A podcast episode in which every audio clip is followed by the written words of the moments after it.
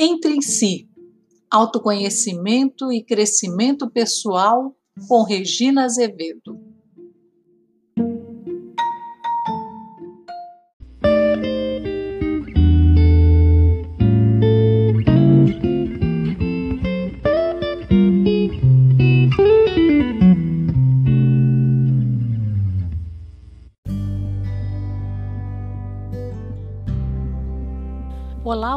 Ouvintes, tudo bem?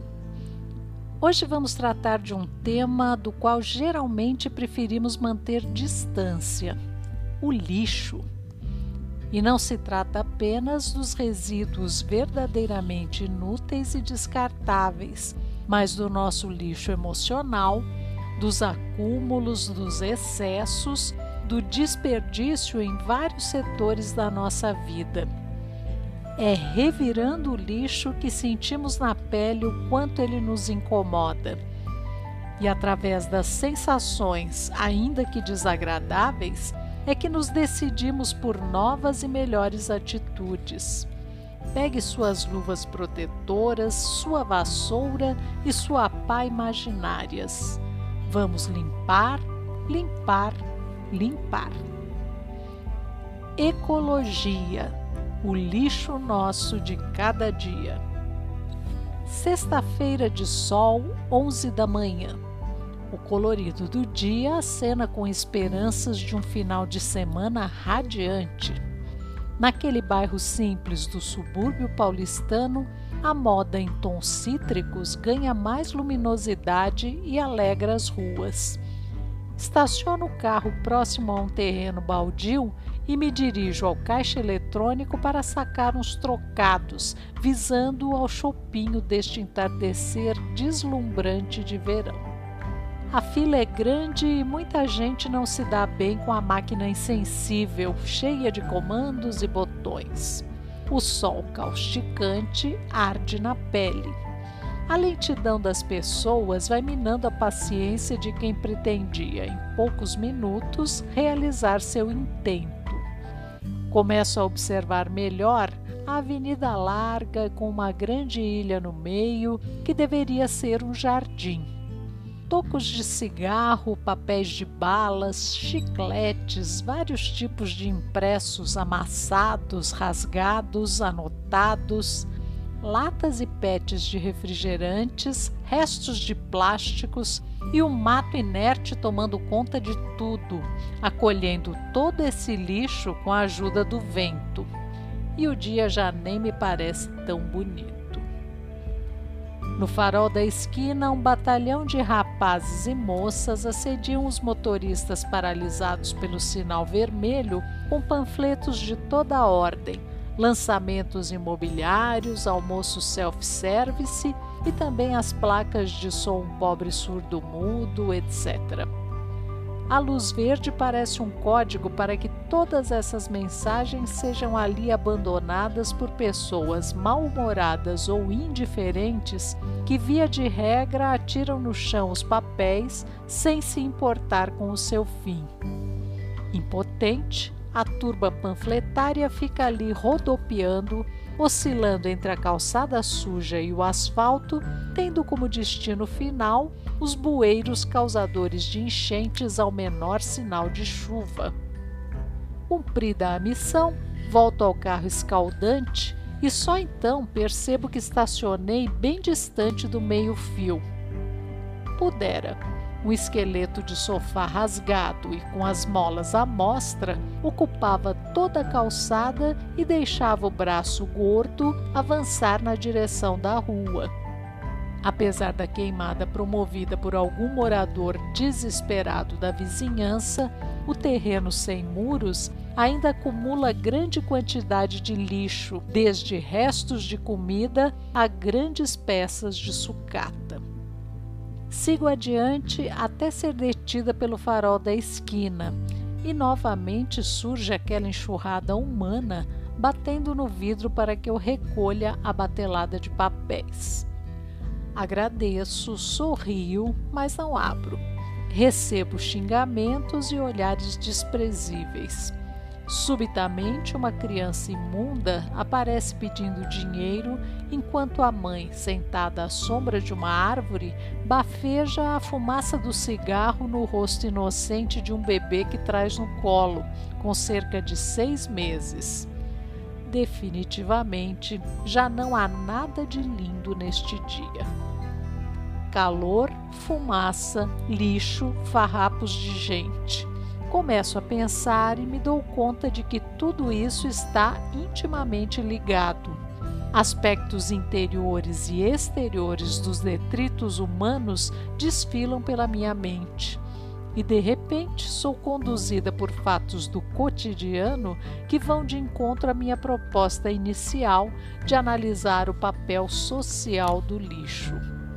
E como numa missão kármica, quando me dou conta, estou andando pacientemente pela direita, atrás de um caminhão de lixo, como de costume. Outra cena curiosa surge num flashback, a primeira vez que fui ao circo. Tinha apenas cinco anos de idade, mas me lembro bem do desengonçado palhaço que, em sua performance, pegava vários objetos em cena repetindo um desafinado bordão: Vai pro lixo! atirando as coisas num canto do palco. Chegando em casa, passei a imitá-lo para desespero dos meus pais. Roupas, sapatos, brinquedos e até utensílios domésticos tinham um fim certo: o lixo.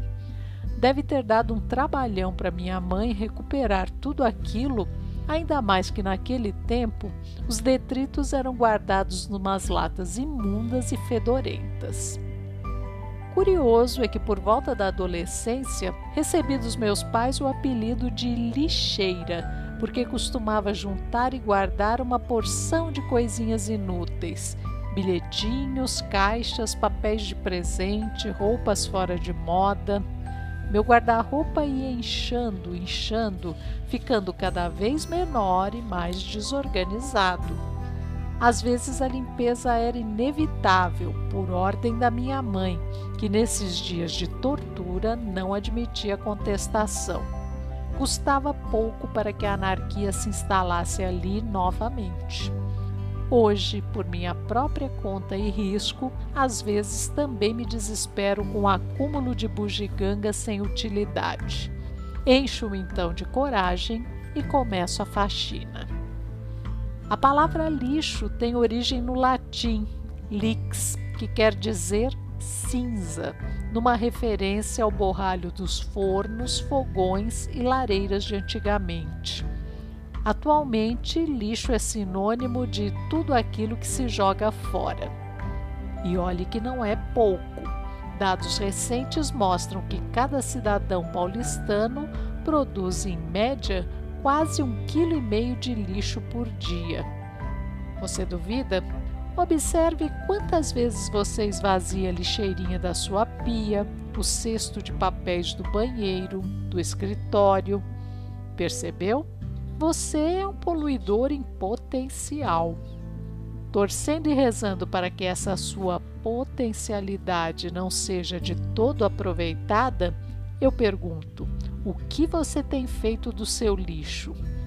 Sei que é demais pedir o especial obsequio da tal coleta seletiva, aquela em que vidros, papéis, plásticos, metais e matérias perecíveis são acondicionadas em sacos plásticos separadamente.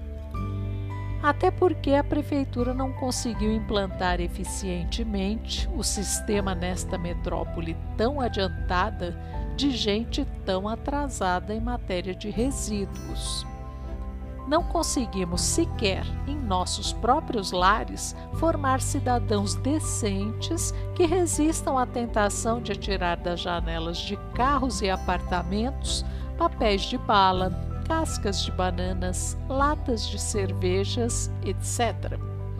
Como exigir do serviço público uma postura civilizada que nós mesmos pessoalmente não adotamos? No caminho de volta, mais farol. E à minha frente, uma BMW esportiva com teto solar.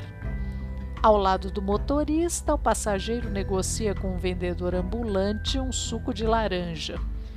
Embora a aparência do garoto seja pouco higiênica, misturando o suor gelado da garrafinha ao seu próprio, o homem do carro parece não se importar. Sinal verde e ele dá uma nota de 50. O rapazinho começa a fazer troco perdido entre moedas e cédulas miúdas. A galera retaguarda buzina, oprimida pela falta de ar-condicionado e de suco de laranja em seus carros de modelos populares. Quando o sinal está prestes a fechar novamente, o carrão dá uma arrancada e segue.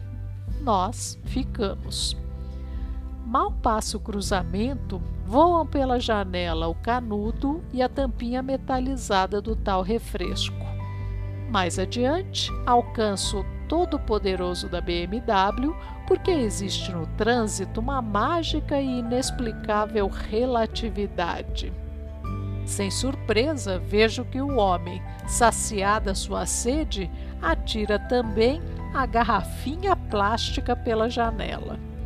Fico imaginando se esse mesmo cidadão não critica o serviço público quando seu carro imponente ou seria impotente. Fica preso sobre uma calçada, impedido de seguir adiante por causa das enchentes provocadas pelo entupimento de bueiros desta grande metrópole. E se não seria um desses caras que, entre camisas de grife e calças de linho elegantemente amassadas, discute temas ecológicos à mesa de um restaurante da moda, contando proezas sobre sua viagem às paradisíacas ilhas de Fernando de Noronha. Aliás, o tal sujeito só poderia mesmo desfrutar conforto nas tais Ilhas Virgens a considerar o estado lastimável das praias do litoral paulista, poluídas por esgoto e pela ignorância do turista descuidado, se não nos educarmos, em breve não teremos mais como nos divertir em contato com a natureza nos finais de semana. Nossos parques e praças andam sujos, depredados, à mercê de camelôs e cidadãos que não se importam com pequenos detalhes como higiene e conservação. É preciso que se adotem medidas urgentemente.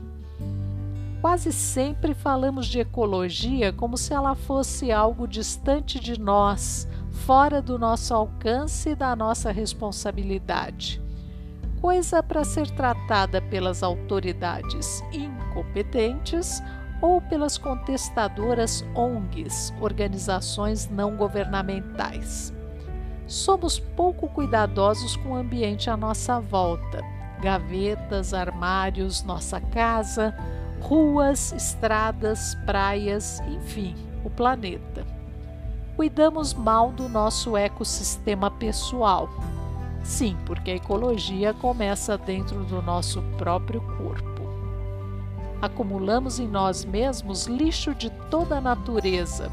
Comemos errado e em excesso. Saturamos nosso organismo com gorduras, açúcares e toxinas variadas para evitar desperdício, muitas vezes empurramos goela abaixo todas as sobras, limpando travessas e pratos até o último grão. Dilatamos nossos estômagos, criando necessidades até torná-los vorazes e insaciáveis. Entupimos os intestinos, poluímos nosso sangue, exaurimos rins e fígado, e quando os órgãos se esgotam de tanto reciclar substâncias, tentando eliminar o lixo acumulado dentro de nós, procuramos ajuda externa.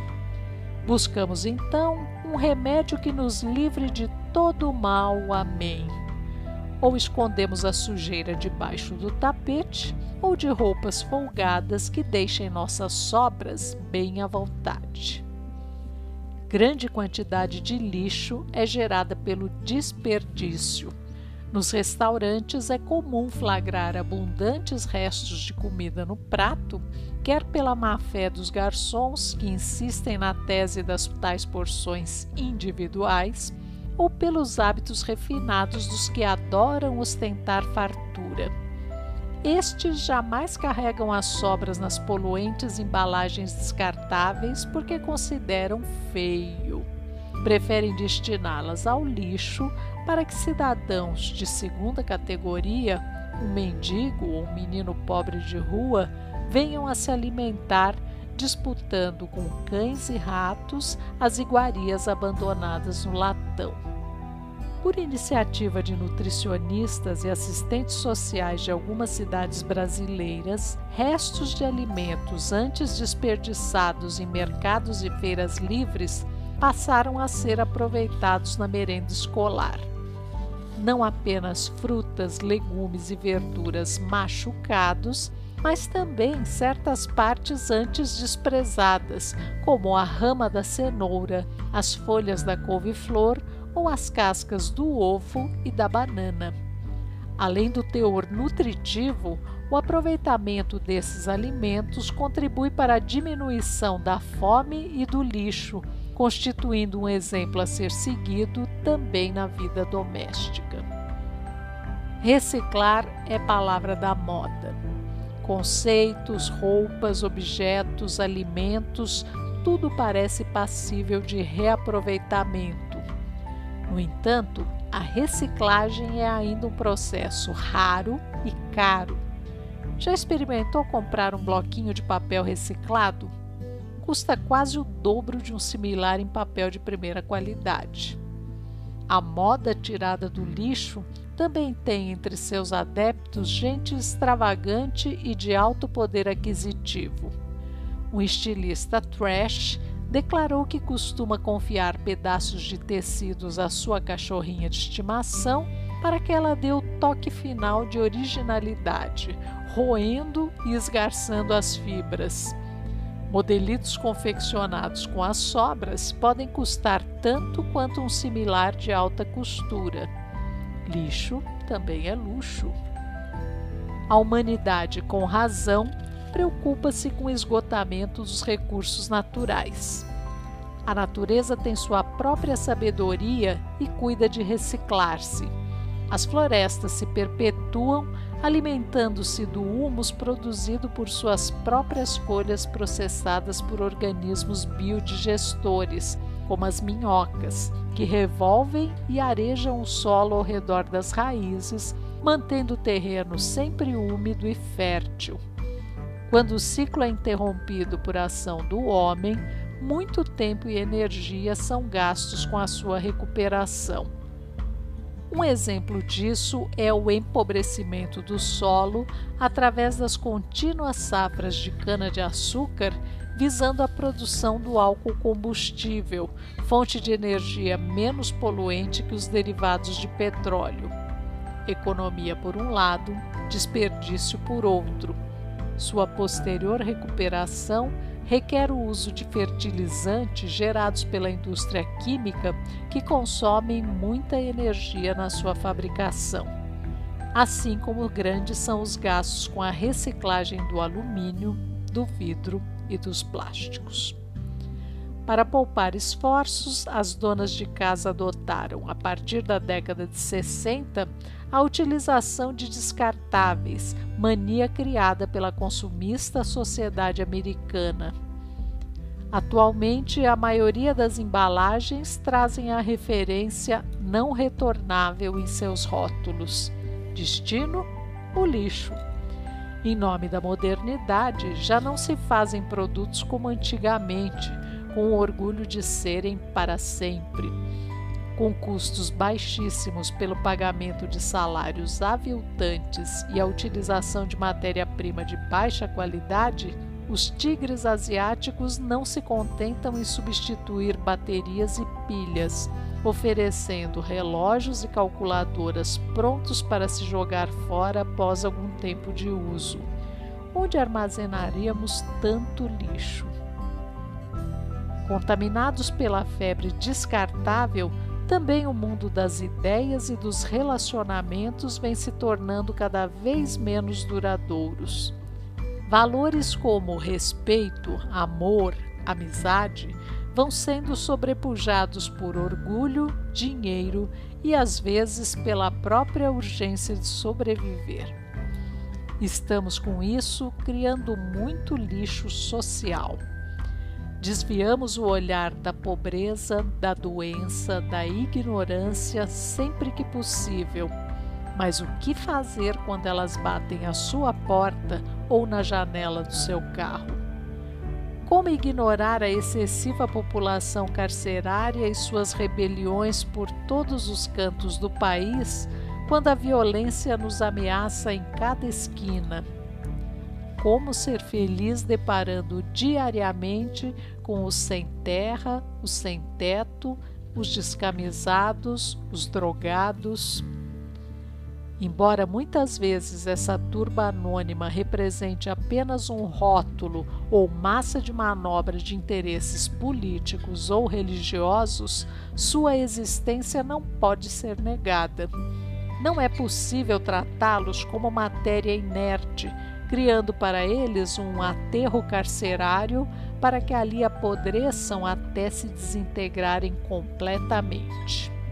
O processo de reciclagem humana é bem mais complexo e requer uma reprogramação não apenas das vítimas, mas também dos causadores da miséria social.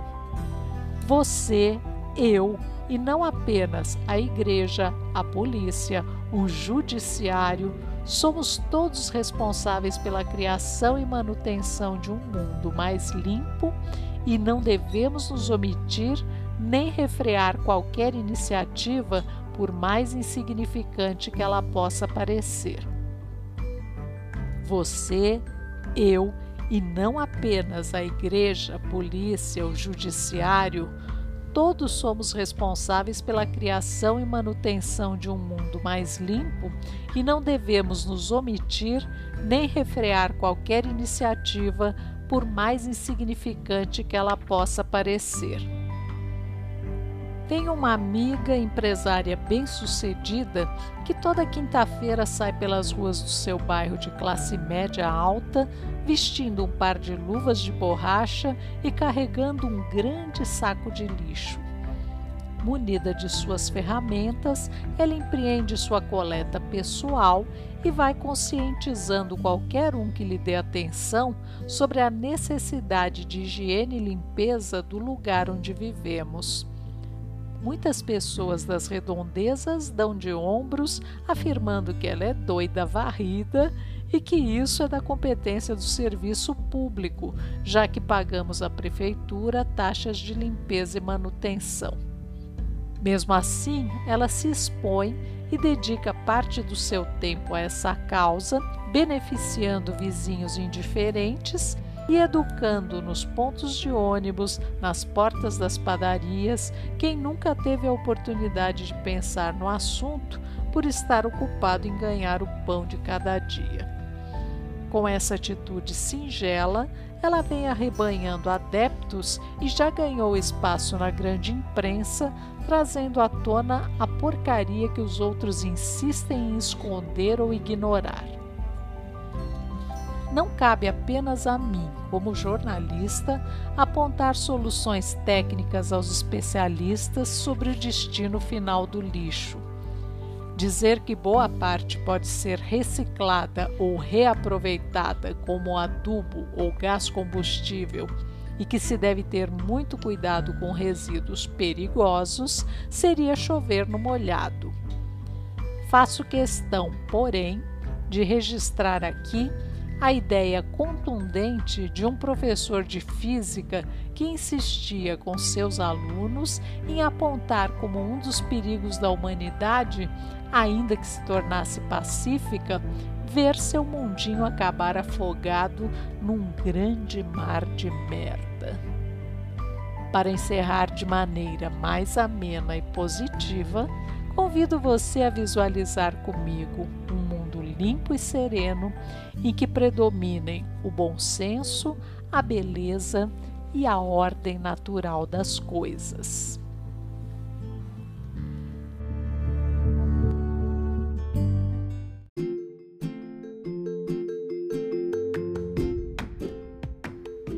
Convido você a curtir nossa página no Facebook e nossos perfis no Instagram e no Telegram para saber quando um novo episódio vai ao ar. Deixe também seus comentários nas páginas para que possamos conversar sobre este e outros temas rumo ao seu crescimento pessoal. Obrigada!